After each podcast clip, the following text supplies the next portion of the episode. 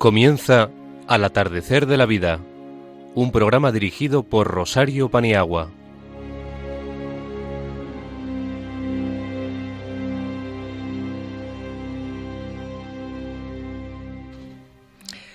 Buenas tardes, queridos amigos. Después de un mes, estamos de nuevo aquí, con vosotros, y siempre con ganas, con renovadas ilusiones, para comenzar este nuevo encuentro en la Casa de la Virgen, Radio María. Muchas gracias por escucharnos y también por difundir el programa entre amigos y familiares. Va por todos vosotros.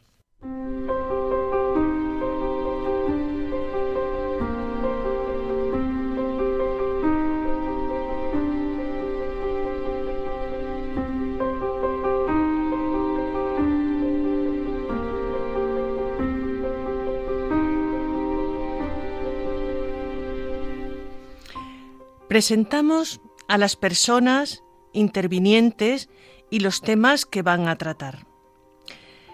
En primer lugar, el padre Francisco Javier Caballero nos va a hablar sobre la vida verdadera. Ágata Fernández sobre la edad, que nos habla sobre los mayores en el cine. Gloria Merino va a reflexionar con nosotros sobre el Adviento. Por su parte, Ana Rodríguez va a hablarnos sobre la paciencia. Alberto Bonilla sobre el aislamiento de los mayores en casa. En la sección El día a día de los mayores, Ágata Fernández y Ana Rodríguez nos darán noticias, consejos y curiosidades sobre los mayores. Antes del cierre, nuestro poeta Pablo Rodríguez va a recitar una nueva creación. ¿Y si morimos? La música coral de Oh Señor delante de ti, interpretada por el coro de la Basílica del Pilar en Zaragoza, ha sido cuidadosamente seleccionada por Araceli Paniagua.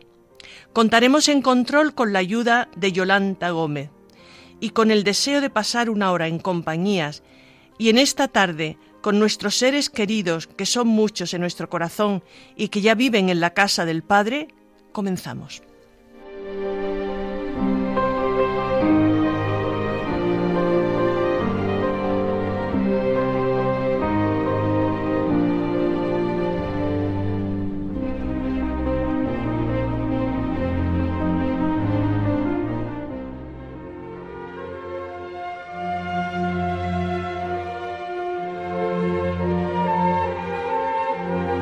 Una voz para este tiempo, con el Padre Francisco Javier Caballero.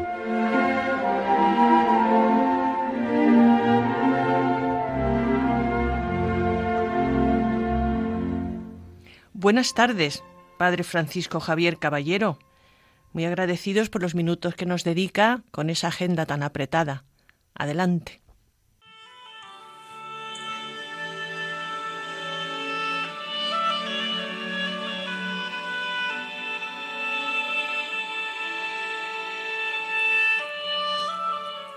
Queridos oyentes de Radio María, muy buenas tardes. Se nos presenta ya este mes de noviembre de una manera especial. Se impone con fuerza la conciencia de que la vida es finita. Recordamos a quien nos falta y además estamos en la antesala de una esperanza que es el Adviento. Cuando pensamos en la despedida de quien estuvimos cerca, como cristianos sabemos que se trata de algo más que una costumbre o de un rito. Poco a poco nuestra vida y nuestra fe van madurando, precisamente gracias al convencimiento de que no todo concluye aquí y concluye ahora. Es la realidad la que va haciéndonos capaces de entender el valor de la existencia, mucho más allá de los logros y de los deseos. La coherencia de quien vive en fe ha de mostrarse en la capacidad para la relación, en el compartir sincero y en la acogida de, de quien con nosotros hace camino. La vida solidaria y abierta a las necesidades del prójimo paradójicamente se convierte en un legado para comprender qué significa la trascendencia para hacer posible el cielo en la tierra, preparándonos juntos en comunión para una experiencia donde no habrá ni llanto, ni luto, ni pena. Probablemente nuestro mundo de logros y satisfacciones, con su búsqueda constante de garantías, de seguridad, huye de todo lo que tenga que ver con el final. La palabra muerte ha desaparecido de nuestro modo habitual de expresarnos, algo que por no ser pronunciado pensamos que no existe, que no se va a producir. Desde la fe, sin embargo, sabemos que la mirada adecuada de la muerte es desde la vida, desde el valor de la existencia como experiencia de fe. Así entendemos que en realidad todo forma parte de quien es la expresión de un amor sin fisuras, es decir, de Dios. Recrear la vida en el amor no consiste en hacernos extraños a la normalidad. Pensar en la eternidad no es una vida en las nubes, sino en la tierra. Vivir en fe es experimentar la hondura de lo que significa vivir, creer y amar, porque son la misma experiencia. Por eso cuando recordamos a nuestros seres queridos, los que nos han amado y hemos amado, los que nos han enseñado y acompañado, sentimos con fuerza un amor que va más allá de la ausencia o de la fragilidad. Cuando alguien quiere de verdad, nos viene a decir Jesús de Nazaret, significa que tú para mí no morirás nunca. Y es así que es una propuesta de vida y de proyección para comprometernos cada día a hacer posible un mañana de esperanza. Ser cristiano pasa cada vez menos por aislarnos en ritos que alejan y cada vez más en celebraciones que acercan, explican y acogen. Ser hombres y mujeres que celebran la vida y que la viven con intensidad nos pide cuidar el instante, recrearlo para que sea pleno y tratar de leer, la realidad desde el sentir de Jesús. La antropología cuanto más sencilla y transparente, mejor capacita para reconocer como fuente e inspiración al mismo Dios, que desde su eternidad, desde siempre y para siempre, nos dice y nos susurra, Tú eres mi Hijo, yo te he engendrado, y para mí no morirás nunca. Queridos oyentes, muy buenas tardes.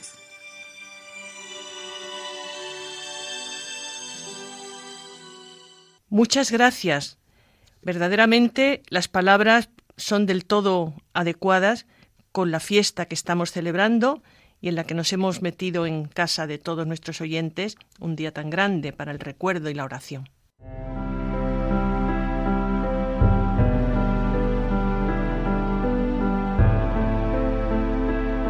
La sabiduría de los mayores, con Rosario Paniagua.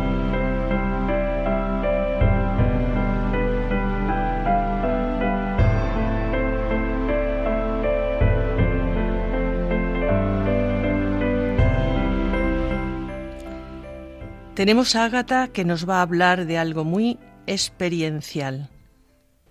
Adelante, Ágata. La edad. Cumplir años, si son muchos, mejor, y más con una buena salud. Los altibajos de la vida te dan experiencia, pues en una larga vida da tiempo a vivir de todo. Acontecen pérdidas de seres queridos, que afectan muy hondo y que solo el tiempo es capaz de mitigar el dolor pero no el olvido. Y también cosas muy buenas que hay que saber disfrutar. La vida cuando se vive solo tiene sus ventajas, pues te da independencia, pero también soledad, con lo que hay que llevarse bien, pues de lo contrario te hundes y hundes a los demás. La paciencia es vital en las personas mayores. No se puede vivir en constante lucha y amargura, pues son contagiosas y nuestros seres queridos no se lo merecen. Hay que tener temple, vivir con alegría por todo lo que Dios nos da, a ser posible alegría contagiosa. Esta alegría llega de una fe profunda, aceptación, y esto hace ver la vida de otro color. Aunque haya, aunque haya nubarrones, la fe mueve montañas. Es más hermoso dar que recibir y ser agradecidos a todo lo que Dios nos da y no la queja permanente de lo que no tenemos. Estar más atento es hacer el bien.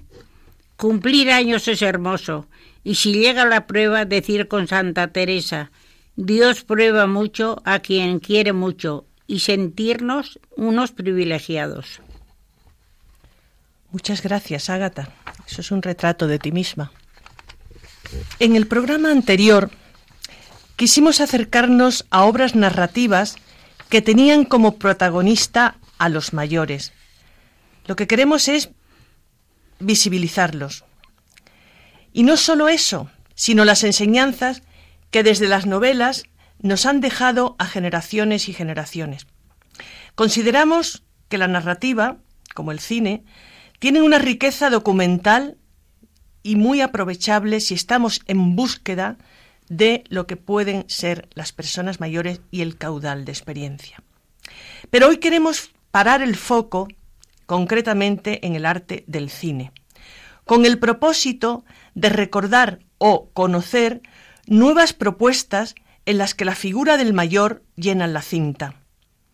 Hay películas de todos los tiempos. Algunas, como El abuelo, que ya lo mencionamos el día anterior, procede de una novela de Galdós y otras muchas son de nueva creación. El cine, como todas las artes, habla de la realidad de la vida. Y además, si es la realidad, habla de lo que sucede en la sociedad, porque además cada vez son más personas mayores que están poblando este mundo. En las películas que vamos a mencionar, vamos a ver a mayores ilusionados que comienzan caminos, que cumplen sueños, mayores que se emocionan, mayores que sufren, mayores que enseñan valores, mayores que tienen sus dolencias propias de la edad, mayores que despiertan los más nobles sentimientos en los niños y en los, en los jóvenes. Es que esa es la vida. Porque de lo contrario, el cine daría una imagen muy edulcorada o muy dramática, que ninguna de las dos acogen toda la realidad. La vida tiene luces y sombras, también el cine. El cine además es un arte, es una herramienta que ayuda a pensar sobre la vida, que ofrece distintas versiones de las realidades sociales a lo largo y ancho del mundo, y en nuestro caso, cómo son vistos los mayores. Cuando uno va a ver una película, en este caso sobre el tema que nos ocupa, va con los ojos, que es la primera puerta de entrada a esa nueva realidad. También los oídos, que es la segunda que se complementa con la palabra, la música, la imagen. Y ahí se traba un hilo argumental que nos ofrece lo que hemos elegido, lo que queremos ver. Y es muy importante cuando acaba la película, la moraleja, la reflexión que viene después, si nos ha gustado o no, pero siempre nos deja algo. Ese algo que queda es el mensaje, pues los detalles se olvidan, pero cuando uno recuerda una película, en este caso de un mayor, a mí me dejó aquí paciencia, que luego nos hablará Ana, aquí sabiduría, que ya ha hablado Ágata, etc. Las conclusiones es lo que nos va a acompañar a casa y tal vez a la vida, porque es lo que nos queda, lo que hemos asimilado. Decía mi paisano Juan Ramón, en la vida te queda lo que te emociona. Y es verdad. De ahí la importancia que tiene el cine a la hora de formar criterios y afianzar enfoques. Y es muy necesario que el cine dé el verdadero rostro de las personas mayores. El cine bueno, el que queremos, el de valores, forma a las personas, ayuda a construir nuevas identidades, da pautas para pensar. Dicen que la mejor película es la que te deja pensativo, una película conclusiva no te marca tanto, tal vez, según los entendidos. Es mejor una película que sugiere, que deja cabos sueltos para que uno pueda completarla. Por el creciente envejecimiento poblacional, que lo hemos referido tantas veces, el cine se ha hecho eco de ellos y ha aumentado la producción considerablemente en los últimos años, en los últimos meses, en estos últimos días. No vamos a mencionar ninguna porque no podemos hacer publicidad. Y en estas representaciones tiene cabida todas las situaciones imaginables e incluso abuelos emprendedores no pasivos, no solo cuidando a nietos, sino que hacen su propia apuesta laboral. Oye, Charo, eh, ¿nos podrías decir algunas películas sobre mayores que te hayan llamado la atención? Te respondo, Ana. Hay muchas porque las busco o me buscan. Suelo ir con mucha frecuencia a este tipo de argumentos, a este tipo de cine, porque me hace aprender, me hace pensar. Y hay muchas que recuerdo con especial cariño. Solo voy a hacer una síntesis porque sería muy largo, ¿no? Por ejemplo, Elsa y Fred, donde un anciano bastante deprimidito y bastante colonizado por la hija y el yerno cambia de piso y en el mismo rellano encuentra a Elsa. Elsa es todo alegría, es todo positividad y le, le da una vida a Fred impresionante. Hacen proyectos juntos, pero lo más bonito, lo más emocionante, es que Elsa está con una enfermedad al final de su vida. Esto lo he recogido en otra película también. Entonces, la que está en el final de su vida sin fuerzas le está dando vida a Fred. Luego el débil es fuerte. Bonito. Por ejemplo, otra, El hijo de la novia. Seguro que son películas que hemos visto y que voy eh, más bien al mensaje. El hijo de la novia trata, como sabemos, de un afanado mm, empresario, tiene un restaurante donde solo es trabajar, trabajar, trabajar, un tal Rafael de origen italiano y no tiene tiempo para nada. Ahí hay un mensaje de lo que es el estrés y el no tener tiempo para lo importante. Y en este vértigo, su padre le plantea que su madre quiere casarse por la iglesia, dando la casualidad que la madre está en una institución eh, de cuidados aquejada de Alzheimer. ¿Qué está pasando aquí?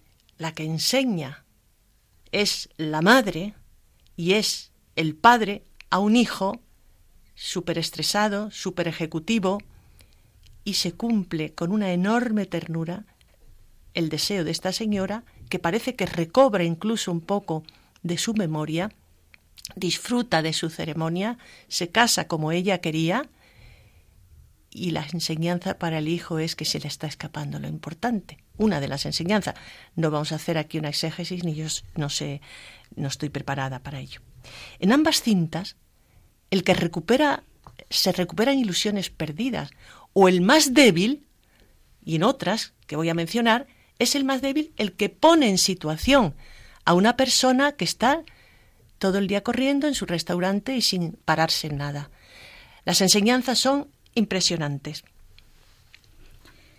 Oye, y aparte de estas, que son muy interesantes y que yo creo que ya muchas veces ya las hemos visto, ¿hay algunas otras que quieras mencionar porque tienen un mensaje especial para ti? Te respondo, Ana. Em, a veces el mayor no es el protagonista, pero está ahí. Y yo me fijo en él. Y bueno, y los críticos, yo no soy crítica, yo soy una aficionada, ¿no? Hay una preciosa película francesa que se llama Amélie. Amélie trata de una inquieta joven con muchos proyectos, con mucho nerviosismo, lo propio de la edad. Y es un vecino enfermo, tiene los huesos de cristal, y anciano, el que un día le dice, Amélie, Amélie, has aprendido muchas cosas, pero no has, no has pensado nunca en ti misma. En la vigorosa joven francesa, vecina de escalera, aquello le resuena como una lección magistral. Y Amélie cambia. No os quiero cansar, porque habría todo un elenco, y me estoy fijando en los valores que proceden del anciano para que huyamos de los estereotipos que el anciano siempre recibe El anciano, no, no, no, el anciano enseña, sugiere, y ya lo estamos viendo. Hay una película muy bonita mm, que se llama ¿Y tú quién eres? En ¿Y tú quién eres? es una persona quejada también de demencia.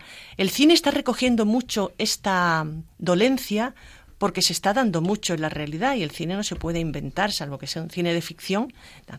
¿Y tú quién eres?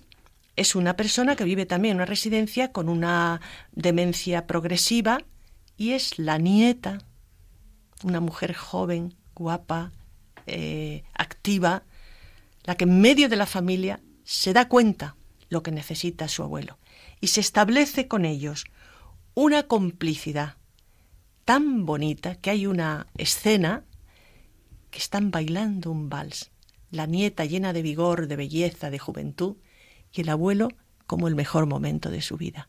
Danzan, oyen música, se están queriendo, pero es una joven la que pone el dedo a sus padres de que lo más importante que tienen que hacer es ayudar y estar con el abuelo muchas otras, Arrugas, El Concierto, Zarabanda, El Hotel Marigold, y El Señor Ibrahim y las Flores del Corán, En el Estanque Dorado, etc.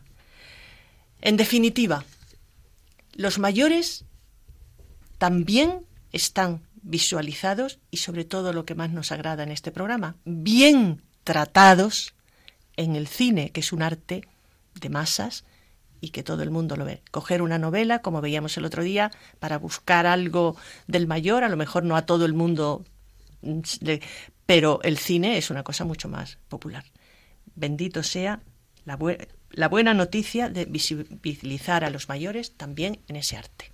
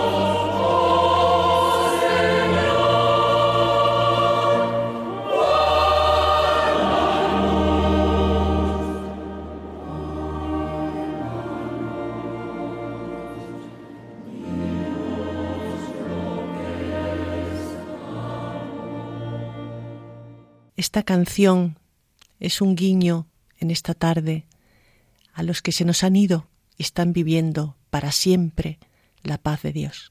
Va por ellos.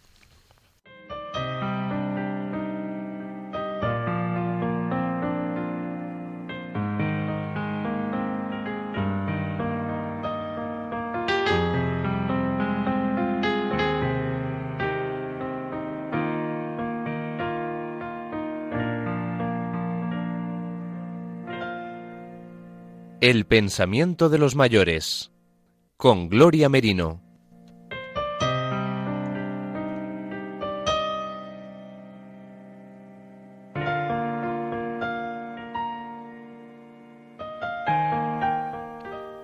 Buenas tardes, Gloria. Buenas tardes. Eh, te recibimos con mucho cariño, como siempre, para que nos ilustres sobre el tema que te has preparado. Ni siquiera lo, como ya lo hemos mencionado, no lo volvemos a decir para no quitarte tiempo. Adelante, Gloria, te escucharemos con los oídos y el corazón. Buenas tardes, queridos oyentes de Radio María. Voy a contaros lo que viví hace poco tiempo. Estando una tarde en el salón de la residencia, llegó la hija de una señora residente y me invitó a acercarme al grupo en el que estaba su familia para que viera algo. Acababa de llegar el nieto con su mujer, una joven encinta, que venían a enseñar el resultado de una ecografía que le habían hecho a ella y en la que se veía en distintas posiciones a la niña que esperaban. Me impresionó y emocionó la actitud de la joven madre. Era la imagen viva de la felicidad, muy expresiva, hasta con lágrimas, transmitía su gozo. Como padres se sentían cooperadores con Dios en la creación y agradecidos por la nueva vida que Dios ponía en sus manos. Les agradecí que me hubieran llamado para compartir con ellos esa sensación de felicidad tan profunda e íntima. Qué hermoso es esperar y recibir con tanta alegría y amor al Hijo. Y para el Hijo sentirse amado ya antes de nacer.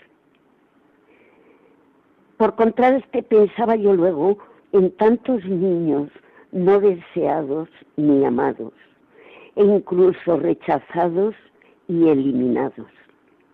Roguemos a Dios por ellos y por las madres tentadas al aborto para que puedan ser resueltas las dificultades que, que existan para poder recibir a su hijo con amor.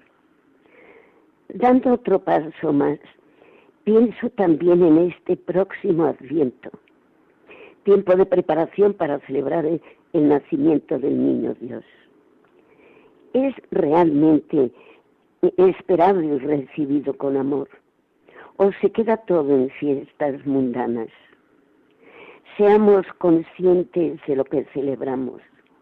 Dios se hizo hombre para redimirnos del pecado. Dios desde la eternidad vivió con amor su llegada a este mundo.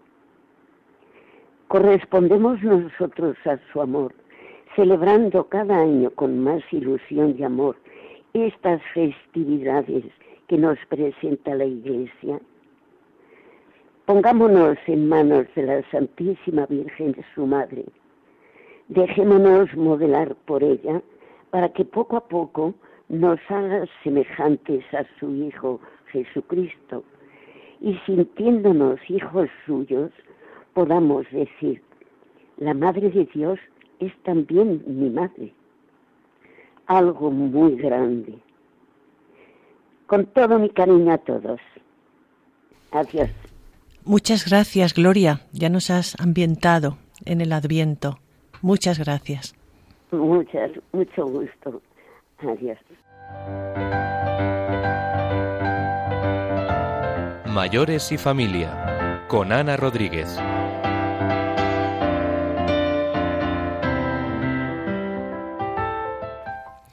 Buenas tardes, Ana. Bienvenida. Ya teníamos mm. ganas, ¿eh? Muy buenas tardes y muy buenos, buenas tardes, amigos. Tenía yo también muchas ganas de estar aquí y de estar, y me alegra mucho el estar nuevamente con vosotros. Y aunque los planes de Dios, mm, pues pocas veces coinciden con los nuestros, espero que me deje una temporadita por aquí. Así lo deseamos. Por lo menos hasta que Él lo decida. Yo quiero hablar sobre el tema de la paciencia. Vivimos en un mundo frenético que exige resultados inmediatos y tener todo bajo control. Vivimos acelerados, necesitamos saber, saber el tiempo hasta de lo que va a hacer en 14 días. Es que son cosas a veces impensables. Y, pero el problema es que nuestro cuerpo no está preparado para estar en una alerta constante, se va desgastando. El sueño repara el desgaste, pero como cada vez dormimos menos y peor, muchas veces fomentamos más la impaciencia con las prisas que el tiempo que dedicamos a descansar. De ahí la necesidad de aprender a tener paciencia. Paciencia es saber esperar y es un ejercicio activo de fuerza y de coraje. La palabra paciencia viene del latín patiens, que es el que padece y que esto implica un sufrimiento, el de la espera o el de la desesperación. Y ahora es que nadie quiere esperar, todos estamos acostumbrados a la inmediatez.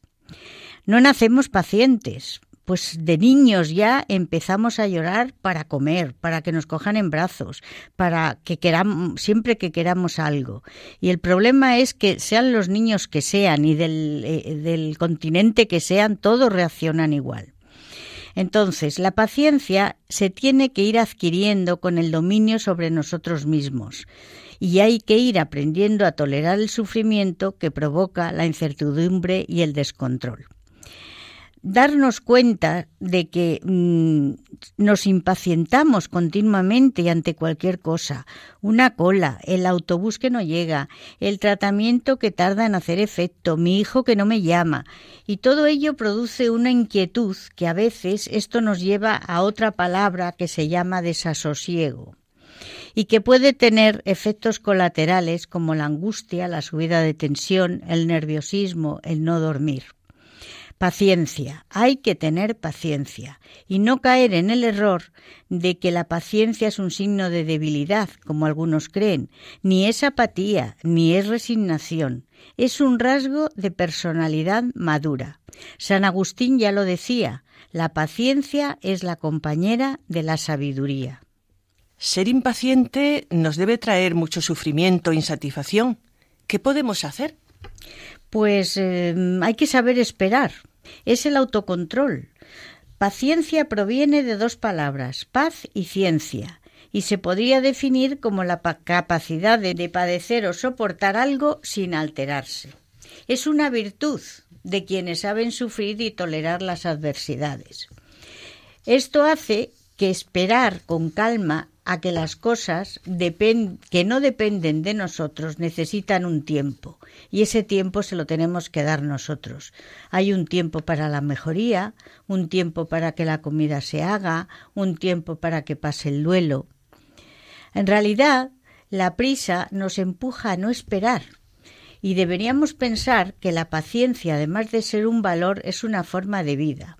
No parece sino que estamos programados para hacer, hacer, hacer, continuamente hacer, sin permitirnos el parar, porque perdemos tiempo. Pero esta postura se está convirtiendo en algo que nos destruye. Hasta San Francisco de Sales decía que había que tener paciencia con todas las cosas y lo primero con nosotros mismos, que es justo lo que no hacemos. tenemos la prisa metida dentro. Las nuevas tecnologías he de reconocer que han contribuido mucho a incentivar el concepto de la prisa. Os pongo un ejemplo. Escribimos un WhatsApp y esperamos la respuesta inmediata. Y lo peor es el móvil, que cuando se nos manda un mensaje ya nos ponemos nerviosos. No esperamos ni a llegar a casa. Nos salimos de donde estamos. Nos paramos. Mm, cogemos las gafas, abrimos el bolso, se nos cae lo que tenemos en la mano, eh, sacamos el móvil, a veces hasta el móvil se nos cae. Y saciamos nuestra curiosidad porque no podemos esperar ni esos minutos. O sea, es que la prisa va con nosotros. O sea, que hemos caído en las redes de la impaciencia. Y la impaciencia es enemiga de la constancia. ¿Y en este caso qué podemos hacer? Pues cambiar determinados esquemas. Eh, nos quejamos de que la vida mm, no nos gusta y que no paramos de pensar en que la vida esta pues la tendríamos que cambiar y tal. No es la vida lo que tenemos que cambiar, es la percepción que tenemos de ella. Lo hemos dicho muchas veces. La vida se impone sin permiso Pero nosotros tenemos que saber diferenciar lo importante de lo accesorio, lo prioritario y de lo que puede esperar. Paciencia es tener fortaleza para aceptar el dolor con calma y las pruebas que la vida nos va poniendo, porque todos vamos dirigidos a un crecimiento continuo interno que nos va a llevar a afrontar la vida de una forma más tranquila y optimista con el fin de conseguir una armonía entre cuerpo y mente. Pero si no damos ese tiempo a la propia vida, mm, difícilmente lo vamos a conseguir. Además, os voy a decir un ejemplo. Bueno, no es un ejemplo, es un, un estudio que se ha hecho para que veáis eh, cómo funcionamos dedicamos alrededor de tres años en desplazamientos urbanos, o sea que fijaros la cantidad de tiempo que se pierde, y unos 500 días guardando colas. O sea que hay que pensárselo un poquito, si queremos perder el tiempo en cosas importantes o no. Y quiero reseñar también que la paciencia es un integrante importantísimo en las relaciones interpersonales, entre padres e hijos, entre hermanos, en el propio matrimonio, entre jóvenes y mayores. Es más, es tan importante la paciencia que gracias a la paciencia que han tenido algunas personas nos hemos beneficiado los demás.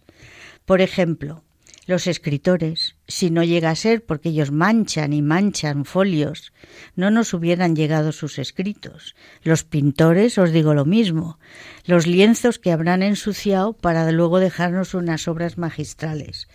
Los médicos en los ensayos, o sea, es que son situaciones que están fundamentados en la paciencia, en la constancia, en el insistir. Tenemos que fomentar la paciencia. Es sano para el cuerpo y mucho más para el espíritu. Paciencia y perseverancia tienen un efecto mágico en las dificultades y en los obstáculos. Rousseau decía, la paciencia es amarga, pero su fruto es dulce. Muchas gracias, Ana. Has dado en la diana. Y nuestra santa de Ávila, ¿qué decía? ¿Qué decía? La paciencia todo lo alcanza. Todo lo alcanza. Muchísimas gracias y bienvenida otra vez. Muchas gracias a vosotros. A ti.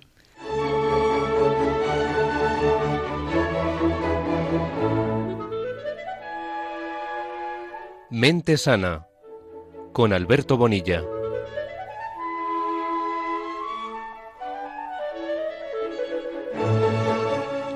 Aquí tenemos a nuestro Alberto que nos va a ilustrar sobre el tema que ya hemos mencionado. Adelante Alberto, las ondas son tuyas. Buenas noches a todos y muchas gracias por tu presentación y tus palabras una vez más, Charo. En esta ocasión quisiera hablar de la famosa ansiedad generalizada. Y mm, es que últimamente está bastante de moda, tengo que decir, pero porque no puede ser de otra forma.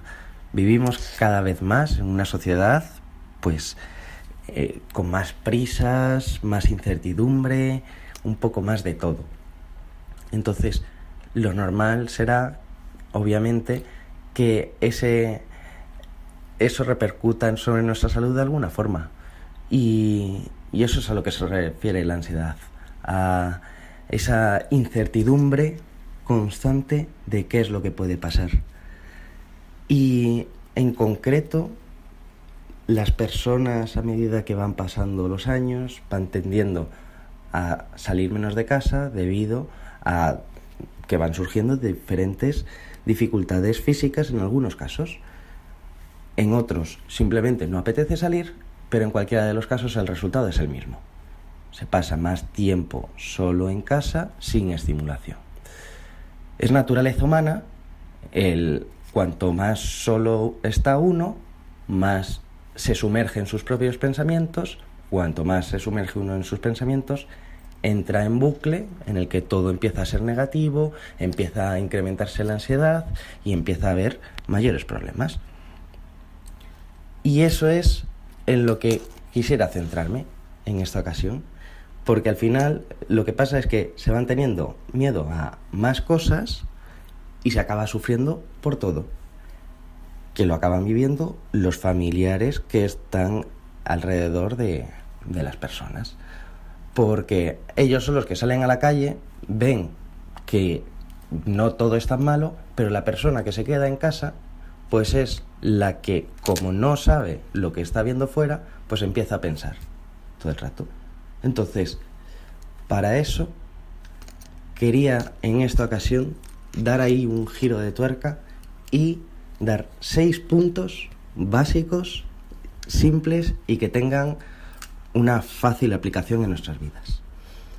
El primero, hay que apostar por el aquí y el ahora. No podemos centrarnos en el qué es lo que puede pasar, el y si, y si pasa esto, y si pasa aquello, y si... Es que la vida está llena de, incertidumbres, entonces en lo que uno tan solo puede decidir y mm, puede actuar es en el aquí y ahora. Hay que dejarse de tantos condicionales y apostar por ello. En segundo lugar, hay que respirar y tener conciencia de tu cuerpo. Es una forma, en realidad, de apostar por el aquí y el ahora. Si yo me centro en mi respiración y en el cómo estoy, si empiezo a tener conciencia de que se me contrae la espalda y acabo teniendo dolor de espalda o dolor de cabeza por la tensión que estoy acumulando debido a todos los pensamientos malos que me están viniendo a la cabeza, pues seremos más capaces de poder tomar las riendas de, de eso. Tercero, hay que aceptar los estados emocionales negativos. En esta vida no es todo bonito ni es todo color de rosa. Eso lo sabemos, tenemos que tenerlo en cuenta.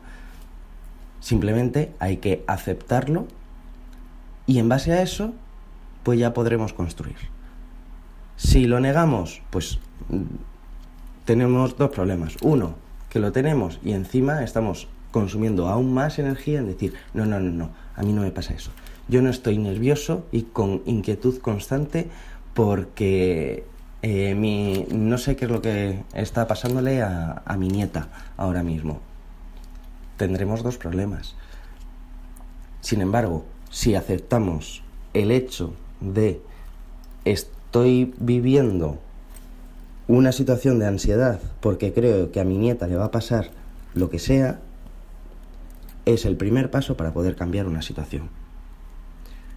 Cuarto, hay que empezar a utilizar unas frases un poco más positivas que ayuden a calmarnos.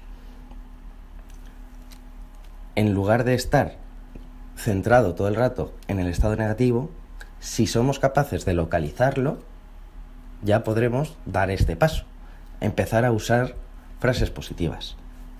El, por ejemplo, todo va a pasar, es algo temporal. O yo soy capaz de superarlo. Sabemos que hemos pasado a lo largo de nuestras vidas por momentos muy duros. Hemos eh, tenido que enfrentarnos todos de una u otra forma a situaciones que nos han puesto a prueba. Vamos a utilizar todos esos aprendizajes para el aquí y ahora mismo. Cinco, hay que ser amable con uno mismo, no demandar la perfección. No somos perfectos, nunca lo podremos ser y aunque intentemos cambiar una cosa, siempre seguiremos cometiendo fallos. Entonces, cuando empecemos a utilizar todo esto, pues no querramos eh, que sea perfecto porque no lo podrá ser nunca. Sexto y último, muy importante, pregunta amigos y familiares. Si estamos teniendo dificultades pensando que todo va a ser malo, que va a pasar algo, que mm, va a ocurrir algo negativo en la familia, vamos a preguntar y vamos a ver cuál es la parte de verdad que puede haber en todo eso. De esa manera, lo que nos hemos creado nosotros en la cabeza, todas las hipótesis esas, todos los condicionales de y si pasara de esa forma, tenemos un punto de vista externo, objetivo, y que no ha estado dándole vueltas durante todo ese tiempo, que nos va a confrontar, que nos va a rebatir cuál es la parte de verdad que podemos confiar de todo esto. Hasta aquí mi sección en este mes. Espero que os resulte a todos útil y nos vemos para la siguiente. Un saludo enorme.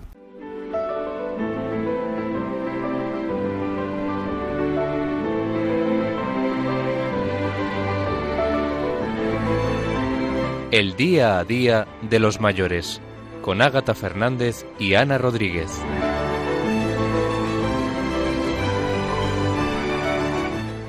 Adelante ese noticiero con nuestras amigas habituales portadoras de cosas buenas a mayores. El 1 de octubre se conmemoró el Día Internacional de las Personas Mayores. Se trata de un reconocimiento aprobado por la ONU cuyas primeras ediciones se remontan a los años 90. Con este motivo se ha reunido una pequeña muestra de este colectivo, doce ciudadanos vinculados a asociaciones que luchan por los derechos de los mayores. Han abordado la imagen que la prensa transmite de ellos y la conclusión es que no siempre agrada a los interesados.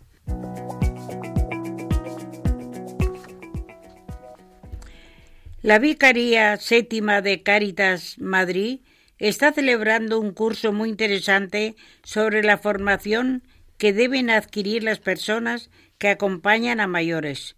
Estas iniciativas son muy alentadoras, pues se trata de hacer bien el bien.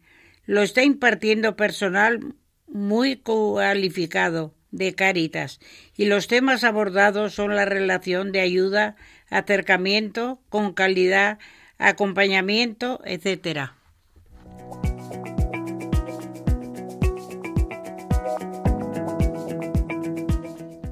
¿Quién dijo que el amor tenía una edad?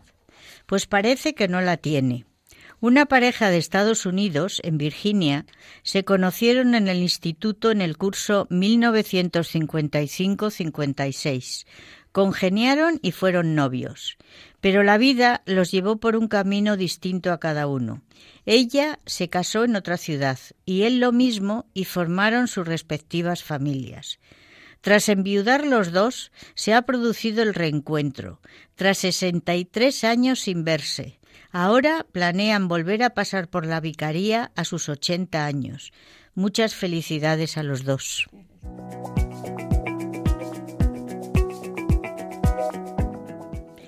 El aprendizaje musical ayuda a prevenir el deterioro de la memoria y potencia el desarrollo de las funciones cognitivas. Aprender música a partir de los 60 años y sin previo conocimiento musical no solo es posible, sino que se ha revelado como un estímulo excelente para el desarrollo y el bienestar de las personas mayores. Estas son algunas razones positivas.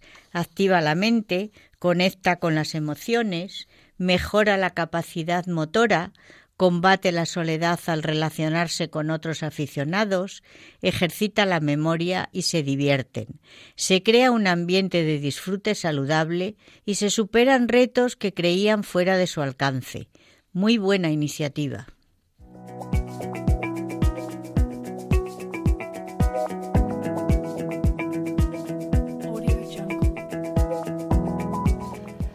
Antes de cerrar el programa de esta tarde, saludamos a nuestro poeta, a Pablo Rodríguez Osorio, que ha compuesto para nosotros el poema ¿Y si morimos?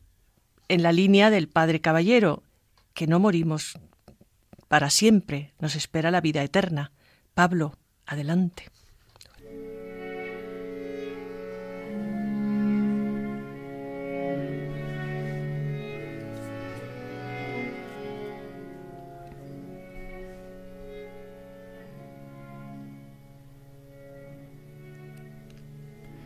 ¿Y si muriera ahora, como muere el verano, aunque no quiera? El que siempre devora la tierna primavera y la cubre de brasa porque muera. Segará la cosecha de un tajo contundente y justiciero, veloz como una flecha. Ese otoño certero y dejará el verano en el granero. y no pasará nada. Una nueva vendimia dará vino, pues con tenaz pisada, cual terco peregrino, andará el bodeguero su camino. ¿Qué fue, pues, del verano? Tras el brindis será tan solo olvido. Y todo tan temprano, a poco que se ha ido y parece, en verdad, que ni ha existido. El recuerdo no dura, el tiempo corre a prisa y lo congela, con ansia lo tritura, es llama de una vela que ocupará otra llama en la candela. Quizá en el firmamento puedas ver titilar algún lucero. Mira un poco, un momento, lucir por él, espero, porque aunque muera, sé que no me muero.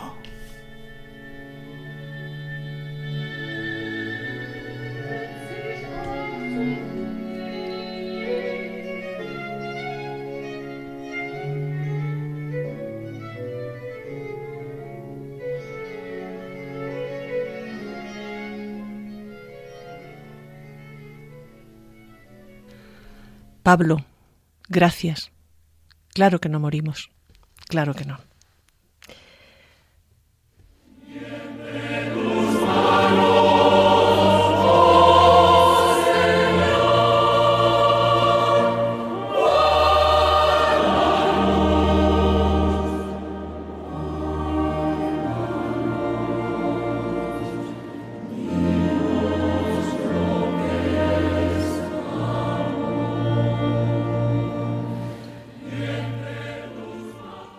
Por hoy terminamos, solo por hoy. Gracias a todos, al Padre Caballero que nos ha hablado de la vida verdadera, a Agata Fernández sobre la edad, a Gloria Merino sobre el Adviento, a Ana Rodríguez sobre la paciencia, Alberto Bonilla sobre el aislamiento de los mayores en casa, que no es deseable, a Pablo Rodríguez Osorio con su creación, ¿y si morimos? Araceli Paniagua, por su cuidada selección en la coral, Oh Señor, delante de ti, interpretada por los, el coro de la Basílica de Nuestra Señora del Pilar en Zaragoza, a Yolanda, nuestra conductora inigualable. Seguimos juntos para conectar por correo postal Radio María al atardecer de la vida, Paseo de Lanceros 2, primera planta, 28024 Madrid y también en el teléfono 91 153 85 70. Tenemos podcast. Para oírlo en diferido basta entrar en la, en la radio, en la página web www.radiomaria.es y pinchar al atardecer de la vida y ahí se pulsa el día del programa que deseéis escuchar. El próximo programa será en este mismo mes, el 30 de noviembre. Hemos dicho el 30 de noviembre. A continuación, podéis oír la liturgia de la semana y escuchar la programación todo el día, que merece la pena. No apaguéis nunca Radio María, que os acompañará como una buenísima amiga porque está la Virgen en su casa. 30 de noviembre. Muchas gracias. Gracias.